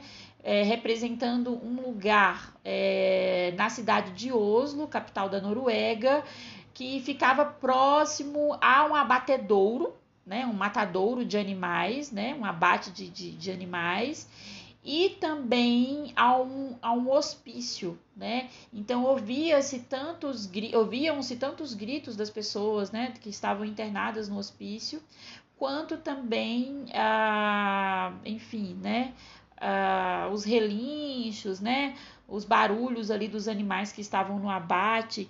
E a ideia é que esse sujeito que aparece no primeiro plano do quadro, que fecha assim com as mãos o, os ouvidos e está com a boca aberta, então a gente fica pensando, será que ele está gritando? Né? Ou será que ele está ouvindo o grito, já que o título do quadro é esse? Então tem essa ambivalência também. Pode tanto ser o grito do sujeito no momento né, que, em que se sente atormentado, né, com questões interiores. Então, expressionismo é disso também, né, a expressão, né, de algo que está interno ao sujeito, quanto também, né, é, quanto também pode ser que ele esteja atormentado pelo que ele ouve e aí tampa os ouvidos por isso. Então, há um, uma expressão de terror, né? Há uma expressão de terror, uma expressão de desespero no rosto do sujeito e a própria linguagem pictórica do quadro, né? As formas meio fluidas assim, a paisagem de crepúsculo, né? O sol está se pondo, né? Também é isso é já foi registrado pelos pelos estudiosos do quadro como realmente foi esse momento que, ele, que o Munch tentou representar um pôr do sol, o fim do dia, né, que já tem toda aquela carga de um momento triste, melancólico, angustiante, né? Então tudo isso também é, é contribui, né, para esse sentido do desespero, do grito, né? Que, segundo o Gerd Bornheim, que escreve esse texto sobre os traços do expressionismo, é, esse grito denso, né? Essa, um grito denso, né? faz parte, é uma obra que grita. Mesmo na pintura, as próprias cores vão ser, né, também condizentes com essa densidade, né, com, com, com esse sentido de uma certa angústia, né, com uma certa um horror, né, tem um horror que a própria realidade pode estar é, pode ser um horror diante da própria realidade, né, uh, é, um horror por, por ser afetado por uma certa realidade, por um certo contexto, né? Então, e, e, e aí então representa um desespero e uma angústia por parte do sujeito representado tá? Então, a Palo Seco, né, que é mais uma vez uma canção que traz todo esse contexto da América do Sul, era um contexto de repressão, né? Em 1973 há, né, a morte de, de, de, de Salvador Allende uh, no, no, Salvador Allende no, no Chile, né, que estava ali sofrendo golpe militar e se suicida, essa é a versão oficial, pelo menos, né? Tem gente que fala que ele pode ter sido morto. Ele foi, enfim, ser, foi ali cercado pelas tropas militares que iam dar o golpe e se suicidou no próprio palácio. A ditadura no Chile foi uma das mais duras, né, da América Latina, a ditadura de, de Augusto Pinochet, que matou tanta gente, né? Muitos se exilaram, muita gente morreu. A ditadura na Argentina também foi forte, né? Em vários outros países aqui da América da América do Sul, da América Latina. Então Belchior se integra aí nessa questão, né? E ele marca isso, né? Ele marca isso e fala no tempo em que você sonhava, né? Como se ele falasse daquele poeta, para aquele poeta que está sonhando. Quer dizer, como que tem poeta sonhando quando tem tanto horror para a gente ver, né? Os horrores que ele fala lá em um rapaz, em apenas um rapaz latino-americano, ele volta aqui de novo, né? Se você vier me perguntar por onde andei no tempo em que você sonhava, de olhos abertos lhe direi, amigo, eu me desesperava. Então ele se, ele é amigo desses outros poetas, né? Né? É, e aí a gente pensa nos poetas não só da poesia impressa, mas até os poetas do cancioneiro, né? Os poetas da poesia cantada, né? Que ele também critica, né? Como, que pode, como se pode fazer poesia, né? Sonhando, de olho fechado, né? E aí lá no fundo estão pessoas sonhando, no devaneio, meio quase dormindo lá com a musiquinha e tal, né? sem ridicularizar o pessoa, né, de forma nenhuma, mas só mostrando esse traço de diferença de contextos, de diferença de posturas, né, de posturas poéticas. Sei que assim falando, pensas que esse desespero é moda em 76, quer dizer, como se fosse uma moda, né? Tá todo mundo desesperado, isso, né? uh, tá na crista da onda, mas não é, né? Mas ando mesmo descontente. É, o meu descontentamento é verdadeiro, né? O meu desespero é verdadeiro. Desesperadamente eu grito em português. Veja que ele remete à noção de grito. Desesperadamente eu grito em português né? Quer dizer, ele grita daqui, né? Com base no que ele vivencia, no que ele testemunha. Mas ando mesmo descontente, desesperadamente eu grito em português, e aí vem lá a identificação dele, né? Como um jovem poeta, tenho 25 anos, de sonho de sangue, quer dizer, ele sonha também. Mas aí quando ele fala que é de sonho de sangue, veja que o sonho já, um, já ganha um outro sentido. Não é o mesmo sonho lá do segundo verso, no tempo em que você sonhava, tá? Já é um sonho, talvez, ligado à luta, porque é sonho e sangue, né? Quer dizer, é um poeta, ele sonha também? Claro que ele sonha. Mas os 25 anos dele também são de sangue. E aí leva para toda essa questão trágica, né? Que é bem expressionista, né? Leva para toda essa questão trágica, dizer, há uma luta, há um, há um sofrimento, nós somos perecíveis, há gente morrendo, há gente sendo presa, há gente sendo perseguida pela ditadura, né? Porque quando ele diz, tenho 25 anos de sonho de sangue de América do Sul, já mostra toda essa ligação dele com esse contexto ditatorial, esse contexto de violência, de perseguição política, né? Quer dizer, e de um sonho que nem sempre é o sonho do devaneio, mas que pode ser aquele sonho, né? Do sonho por um futuro melhor, né? Ligado a uma certa luta, né? Para criar um mundo novo, né? Como a gente viu lá atrás com a questão da velha roupa colorida, apenas um rapaz latino-americano, né? Então, veja como, vejam como é muito entrelaçado, né? Como magistralmente Belchior entrelaça o lado ético com o lado estético, né? Então, ele, ele ele se reconhece como alguém, como um poeta também, que, se preocupa com as questões da poesia, da tradição poética, mas que está também com o um olho ali né, muito voltado para as questões é, da vida. Então, essa poesia, ela faz sentido se ela tiver poder de intervenção na vida, no que acontece no cotidiano, no que acontece no plano histórico e cultural, social, né, sobretudo social, político, né. As pessoas estão derramando sangue, as pessoas estão morrendo, né.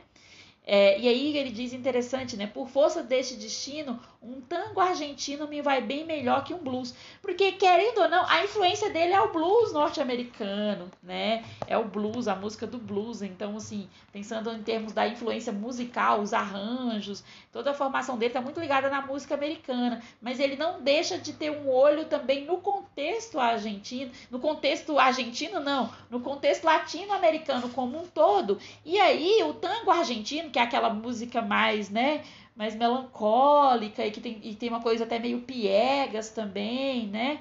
Tem uma coisa meio dramática, meio piegas, né? Nem que é melancólica, mas sobretudo dramática e piegas, né?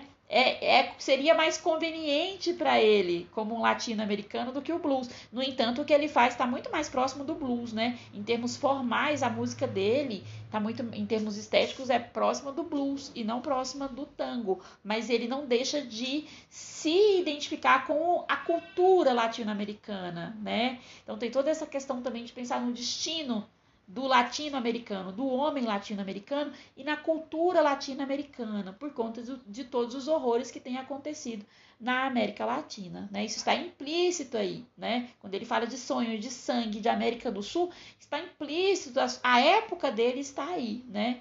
Sei que assim falando, pensas né, que esse desespero é moda em 76. Quer dizer, não é uma moda, não é uma moda, não é uma moda, é um desespero autêntico. Eu ando mesmo descontente. É o que ele diz lá na segunda estrofe.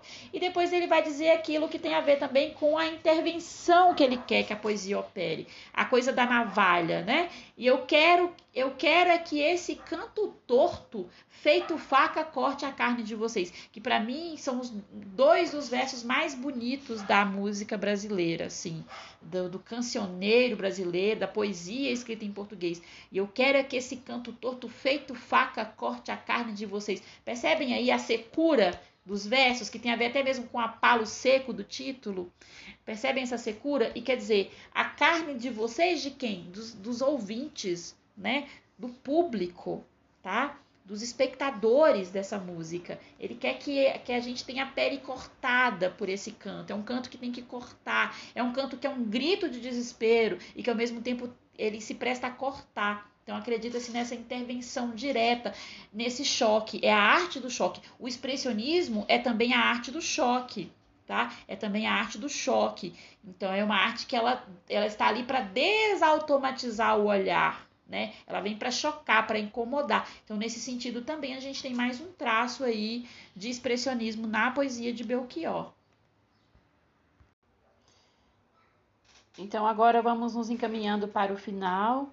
E nessa conclusão do podcast eu vou colocar as questões levantadas pela Maria Isabel. Ah, mas antes de, de discutir o que ela propõe, eu gostaria de lembrar as, as, referências ao Caetano Veloso e ao Bob Dylan, que eu não, eu só falei que existem no álbum Alucinação, mas não apontei em que letras. Então, principalmente aqui em Velha Roupa Colorida, a gente tem tanta referência na segunda estrofe Há versos de Bob Dylan na canção Like a Rolling Stone, né? Nunca mais meu pai falou She's Living Home e meteu o pé na estrada Like a Rolling Stone. Depois tem um trecho também grande é, na, numa outra estrofe mais adiante da mesma canção, com uma referência direta a Edgar Allan Poe. Como Poe, poeta louco americano, eu pergunto ao passarinho Blackbird, um preto, que se faz? E aí vem toda uma, uma parte, é, uns quatro versos em que ele vai falar, né? Raven Never, Raven Never, e vai chamar aqui o, o Raven, né? O corvo, que é personagem de um poema, dos mais importantes poemas de Edgar Allan Poe.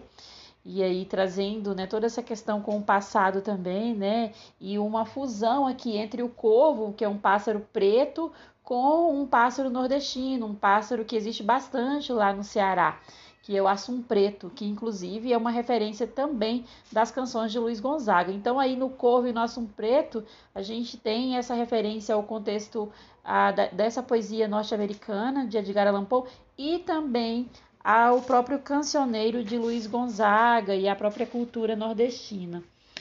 Bom, é, e com relação ao Caetano Veloso, a gente tem a referência em fotografia 3x4, não é? Quando ele fala diretamente com o Caetano. Uh, Deixa-me só ver aqui em que versos ele faz isso. Uh, Deixa-me só encontrar aqui a letra da canção no arquivo das letras de Belchior. Uh, acho que eu já passei aqui. Ah, encontrei. Quando ele diz assim. Uh, esses casos de família e de dinheiro eu nunca entendi bem. Veloso, o sol não é tão bonito para quem vem do norte e vai viver na rua. Então ele fala direto com Caetano Veloso, né? O sol não é tão bonito, e aí, certamente, retomando alguma canção em que Caetano Veloso fala do sol, não consigo aqui pegar referência no momento para vocês, mas depois vou procurar. E aí, falando disso, né, quer dizer, é, falando dessa realidade, critica a noção de beleza aqui, não é, na poesia de Caetano Veloso. Uma outra referência é, como eu já falei, em apenas um rapaz latino-americano. Quando ele fala do Caetano, quando, como ele, quando ele se refere ao Caetano como um antigo compositor baiano, o que é muito irônico, porque Caetano não era antigo, né? Caetano, ao contrário, era bem jovem aqui em 1976, mas como a proposta do Belchior é essa da renovação perene da poesia, da canção, da arte e da própria realidade, então tudo fica velho muito rápido, mas trago de cabeça uma canção do rádio em que um antigo compositor baiano me dizia: tudo é divino, tudo é maravilhoso, e aqui se referindo a uma canção de Caetano Veloso, né, que, que Caetano canta, tudo é divino, tudo é maravilhoso, né, preciso é, estar atento e forte, não temos tempo de temer a morte, uma canção, assim, muito, muito veemente, inclusive, mas é, Belchior vai inverter esse sentido do tudo é divino, tudo é maravilhoso dizendo: Mas trago, é, tenho ouvido muitos discos, conversado com pessoas, caminhado meu caminho, papo som dentro da noite, e não tenho um amigo sequer que ainda acredite nisso, não. Tudo muda e com toda razão, ou seja, não tem um amigo que sequer, sequer que acredite, não é, nessa ah, nessa assertiva do Caetano, dizendo que tudo é divino e tudo é maravilhoso. Então há um desencantamento aqui do Belchior, né? Há um desencantamento. Ele tenta com a sua música, com a sua poesia cantada, deslindar a realidade, ou seja, desvelar a realidade, mostrando suas contradições, seus horrores. E nesse sentido ele faz um lirismo muito provocativo, um lirismo muito diferente daquele lirismo depurado, daquele lirismo uh, de exaltação da beleza e tudo mais, como a gente encontra né, na tradição. Uh, então, isso é bem interessante, esse tipo de intertextualidade, de interdiscursividade que ele traz para a sua poesia. Bom, então agora, gente, para finalizar, vou aqui colocar para tocar a própria Maria Isabel. Vou colocar aqui a voz dela com as, os seus comentários e a sua questão e vou fechar então discutindo o que ela está propondo aqui.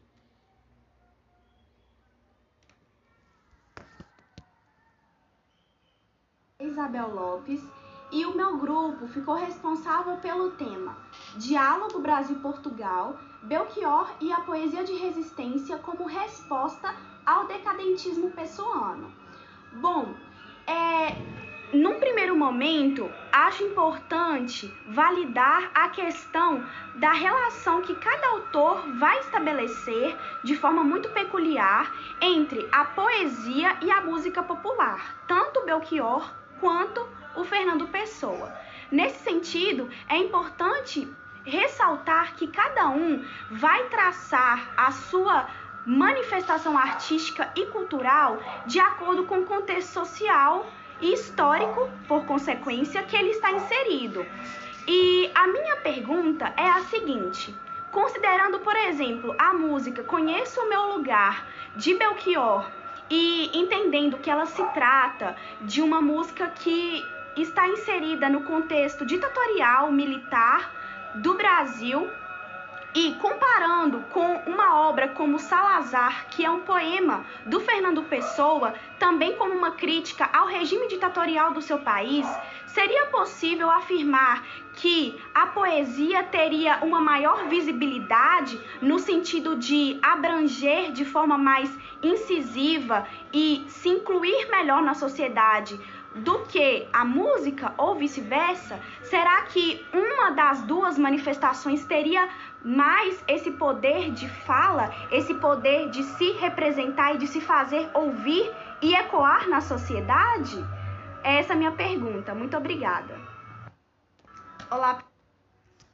Então vejam aí, Maria Isabel coloca questões bem relevantes e ela traz também uma contribuição aqui para esse módulo, para essa aula, que são é, essa, esse, esse poema do Pessoa, que não é um poema né, lírico no sentido, né, é uma lírica satírica, na verdade, é um poema satírico em que é, Pessoa ridiculariza a figura do ditador, né, a Antônio de Oliveira Salazar, que por várias décadas, né, da década de 20 até mais ou menos a década de 1960 governou Portugal, né, com mão de ferro, e, e aqui Pessoa então mostra esse lado antifascista dele, ridicularizando o ditador Salazar. E uma outra, né, um outro que não, tá, não estava aqui no programa e que ela traz também como contribuição, a canção de Belchior Conheço Meu Lugar, tá? Que tem também né, toda uma uma questão né, de, de, denúncia social, de protesto e de reconhecimento do papel do artista, do papel do poeta aqui de intervenção, no sentido de uma intervenção social, de uma intervenção política. Então, nesse sentido, os dois, né, os dois estão.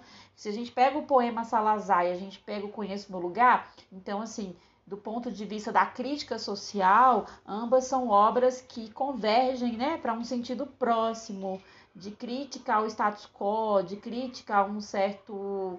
É, a circunstâncias políticas, né? E, e, a esse poder ditatorial também, porque no caso aqui, Belchior, como já falei tantas vezes, a, estava também, né, ali tinha como horizonte mesmo essa crítica a a situação ditatorial no Brasil. Bom, é, agora eu vou é, daqui a pouco ler tá, o poema do, do Pessoa. Eu vou deixar o link para vocês também no Microsoft Teams para que vocês possam ter, ac ter acesso a, essa, a esse texto que é sugerido pela Maria Isabel. Vou também deixar o link da canção Conheço Meu Lugar, que já está na playlist Belchior que eu criei para a turma no YouTube. Bom, mas respondendo à pergunta da Maria Isabel, para que eu não perca aqui o fio da meada, é... essa depende, né? Qual, qual, se é a poesia ou se é a canção, se é a música que tem mais poder de fala, que tem mais inserção na sociedade. Bom, a poesia impressa dessa tradição canônica, ou seja, que pertence já a um certo cânone, né? Que já é reconhecida e consagrada pela crítica, que já faz parte mesmo, né? Assim, de todo um conjunto de obras consagradas dentro da cultura, né, dentro da sociedade, inclusive tendo é, a legitimação das classes dominantes, né, como por exemplo a de Fernando Pessoa, ela tem esse poder assim é, ligado muito né, a, a, a uma perspectiva do cânone, né, daquilo que vai durar, daquilo que vai ser, é, vai, vai ser colocado nos livros escolares, por exemplo, que vai ser repensado, que vai ser lido pelos poetas do futuro, vai ser retomado, como a gente tem aqui o próprio exemplo do Belchior, que é um brasileiro, né, um, né, mais jovem do que o Pessoa, que começa a fazer sua obra ali 60 anos depois da morte de Fernando Pessoa e é um leitor de Pessoa. Então a gente vê o alcance dessa poesia. A gente tem a ideia também de que Pessoa foi traduzido para outras línguas também, então alcança até culturas que não são de língua portuguesa, por ser reconhecido como um mestre da poesia. Então, nesse sentido, sim, há um alcance, né? Há um alcance que poderia ser considerado maior. Porém, né, se a gente pensar assim, do ponto de vista do alcance popular, né, aquilo que chega para as pessoas mais comuns, né, que chega mais no cotidiano, sobretudo se a gente pensar no cotidiano brasileiro, aí a gente vê que no caso a canção teria a canção popular, como é o caso da canção de Belchior, teria um alcance maior, tanto que é, a gente viu ali com a Elis que essa canção do Belchior estava na televisão, né, ao vivo, as pessoas estavam assistindo, né, um público grande de brasileiros dos mais variados níveis sociais e culturais, né, tinham acesso a essa canção muito mais até do que certamente a livros de poesia com poemas de Fernando Pessoa, que é um poeta português, né, com certeza. Então isso tudo depende do momento e depende também é, da formação de público leitor, de público espectador. Por exemplo, hoje em dia, com o advento da internet, Belchior está aí, né? Inclusive passando por uma grande redescoberta de sua obra,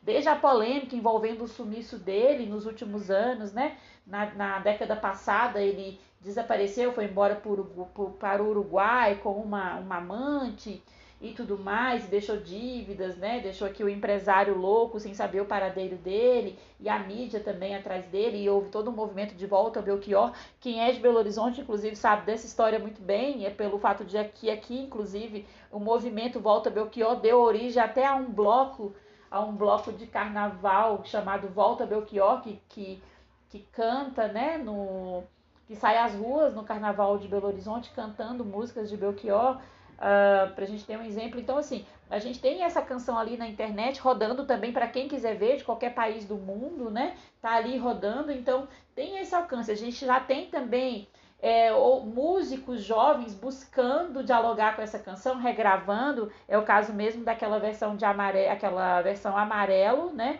Que é uma versão de sujeito de sorte, outra canção do álbum Alucinação, que foi regravada por, por Emicida em parceria com a, com a Maju e com o Pablo Vittar, né? Isso é coisa recente, né? De alguns meses atrás. Então, assim, é, a gente tem esse alcance também. Eu acho que é complexo a gente falar, né? Determinar quem tem maior poder de fala, né? A canção, ela é mais direta, então, nesse sentido, ela é mais poderosa. A canção fonográfica, ela é bem mais direta e ela vai para TV, ela vai para internet, né? Hoje em dia, na época de Belchior ia para o rádio também, que tem um alcance grandíssimo. Hoje em dia você joga aí, um, bota no MP3, né? E, e vai no Spotify, tá lá, né? Então, ela tem é, é, meios de distribuição que a poesia já não alcança tanto. Então, uma pessoa ele é muito do impresso, muito do escrito. Uma outra pessoa pode, né? Pode inclusive recitar, atores podem fazer isso no Brasil. A gente tem vários trabalhos, inclusive do ator, né? Famoso ator Paulo Outram, que é, acho que na década de 80 ou 90 fez vários recitais, né? É, gravou vários recitais com poemas de Fernando Pessoa. Mas ainda assim a poesia fica muito restrita a um público iniciado. A poesia impressa canônica, ela depende muito da iniciação desse público, da formação escolar desse público, não é? A canção já não tem muito isso. Para uma canção chegar no público, ela não exige que é, passar pela escola, não exige muitas vezes que esse público seja iniciado, né, num certo saber. Então, a poesia canônica, ela pode até, talvez assim, tem uma tendência a durar mais, porque fica impressa no livro e tem todo já um sistema de, de, de, de, de disseminação, né?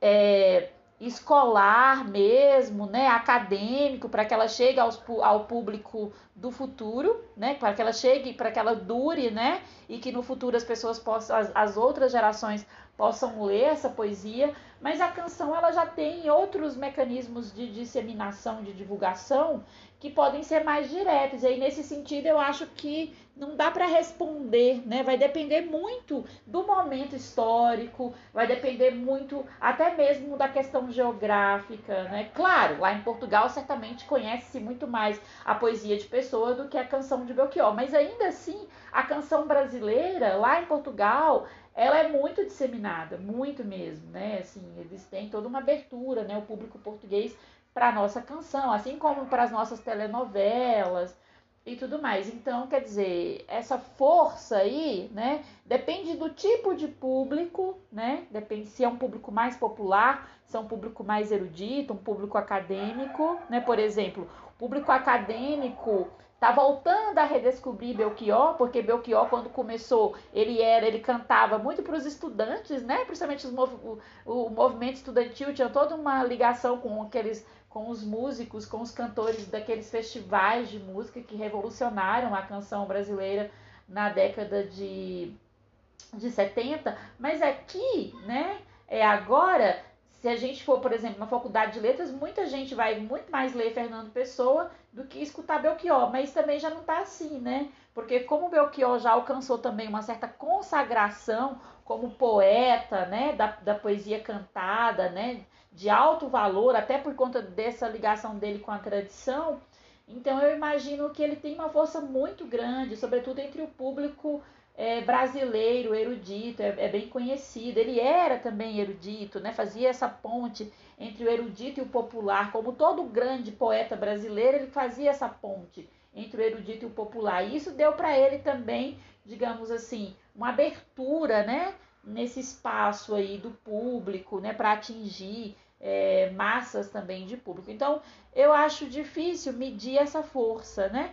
Acho difícil medir essa força assim de uma forma genérica. É importante a gente pensar em que momento histórico, que tipo de público, né? Em que país, e aí a gente vê que muda, né?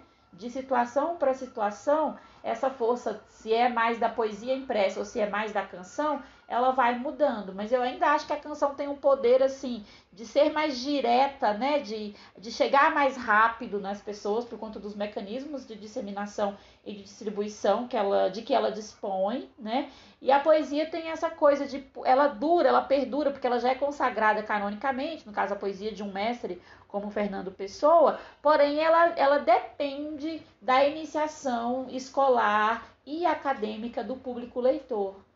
Tem essa questão também. Então, por exemplo, se a gente chega numa turma de ensino médio e pergunta quem conhece Fernando Pessoa, né? A não ser naquelas escolas em que já estão trabalhando Fernando Pessoa, alguns estudantes podem até dizer que conhece por conta do livro didático, mas se a gente pergunta Belchior, né? No Brasil, claro, né? É muito mais assim, você vê que ele está mais ali, né? Principalmente nos últimos anos, na última década, houve muito esse resgate. Então é muito do momento, né? É muito do momento. Na década de 90, quando eu era adolescente e estava no ensino médio, não sei quantos conheciam Belchior, né? Mas certamente ele também ali era mais conhecido no Brasil, do público mais jovem, que é o público que ele almejava mesmo atingir, do que o próprio Fernando Pessoa. Bom, gente, então para fechar, vou tocar aqui, é... vou ler o poema Salazar para vocês que eu prometi e vou colocar para tocar é... Eu conheço o meu lugar do Belchior. Então, lendo aqui, o poema se intitula Antônio de Oliveira Salazar e está na, na, no site Arquivo Pessoa, cujo link eu passei para vocês essa semana, onde tem toda a obra editada, toda a obra édita do Fernando Pessoa disponibilizada para leitura. Antônio de Oliveira Salazar, três nomes em sequência regular. Antônio é Antônio, Oliveira é uma árvore, Salazar é só apelido. Até aí está bem. O que não faz sentido é o sentido que tudo isto tem. Este senhor Salazar é feito de sal e azar. Se um dia chove, a água dissolve o sal e sob o céu pica só azar. É natural. Ó, oh, os diabos, parece que já choveu. Coitadinho do tiraninho, não bebe vinho, nem sequer sozinho. Bebe a verdade e a liberdade, e com tal agrado que já começam a escassear no mercado. Coitadinho do tiraninho, o meu vizinho está na Guiné e o meu padrinho no limoeiro, aqui ao pé, mas ninguém sabe por quê. Mas enfim, é certo e certeiro que isto consola e nos dá fé, que o coitadinho do tiraninho não bebe vinho, nem até café. Vejam aí, né, o grau de, de, de dessa sátira, né, uh, de crítica mesmo, política, e vejam que com um tom de humor, com um tom aparentemente leve, pessoa vai denunciando até mesmo né, a perda da liberdade, né, a deturpação da verdade, que acontece muito com os regimes fascistas, né, que tem toda a questão da censura e toda a questão de esconder a realidade né, da, da, da, das pessoas e denuncia inclusive né, os expatrios, né, os exílios por conta da perseguição política. O meu vizinho está na Guiné e as mortes também, né, os desaparecidos e o meu padrinho no limoeiro aqui ao pé, né, quer dizer. Uh, então, e, e, que coitadinho do tiraninho, né? Uma ironia, né? Muito, muito veemente. Então vejam, vejam aí uma pessoa bem diferente daquele pessoa que está lá devaneando, sonhando, né, enquanto ouve música. Não é aquele pessoa tão lírico mais, né? É, aqui uma pessoa satírico, uma pessoa corrosivo, né, com uma crítica é, bem, bem contundente, né, em relação aqui ao fascismo em Portugal, que é representado aqui na figura, né, do ditador Antônio de Oliveira Salazar. E agora, gente, para fechar, vou já mandar beijos aqui para todos e vou deixar tocando aqui Conheço Meu Lugar, do Belchior, que também, né, tem todo um jogo aí com a palavra pessoa. Eu acho que para esse diálogo que a gente está, que a gente viu aqui, né, com Fernando Pessoa, que tem esse sobrenome aí tão significativo. Eu acho que não é tão casual, né, mas é interessante ver, né, como o Belchior tem toda essa questão com a pessoa, né, com a pessoa. É, por mais que ele tenha aquela coisa expressionista que eu falei antes, de uma subjetividade impessoal, né, mas tem toda uma preocupação com o destino das pessoas, com o destino da sociedade. Então, foi um prazer trabalhar com vocês esse módulo que me deixa sempre ansiosa. Acho que foi até por conta da minha ansiedade que a aula teve tanto problemas técnicos na, na quinta-feira de manhã. Uh, mas foi um prazer fazer esses podcasts, porque são dois poetas que eu gosto muito, que eu admiro muito, assim, que eu costumo sempre voltar neles para ouvir Belchior, para ler Fernando Pessoa. Acho que, assim, né, nesse momento, principalmente que a gente vive no Brasil, são vozes, assim, muito importantes, né, para a gente dialogar, para a gente ouvir, né, para a gente se fortalecer também aí na nossa própria é, sobrevivência, né, diante de tudo que tem acontecido e resistência. Abraços.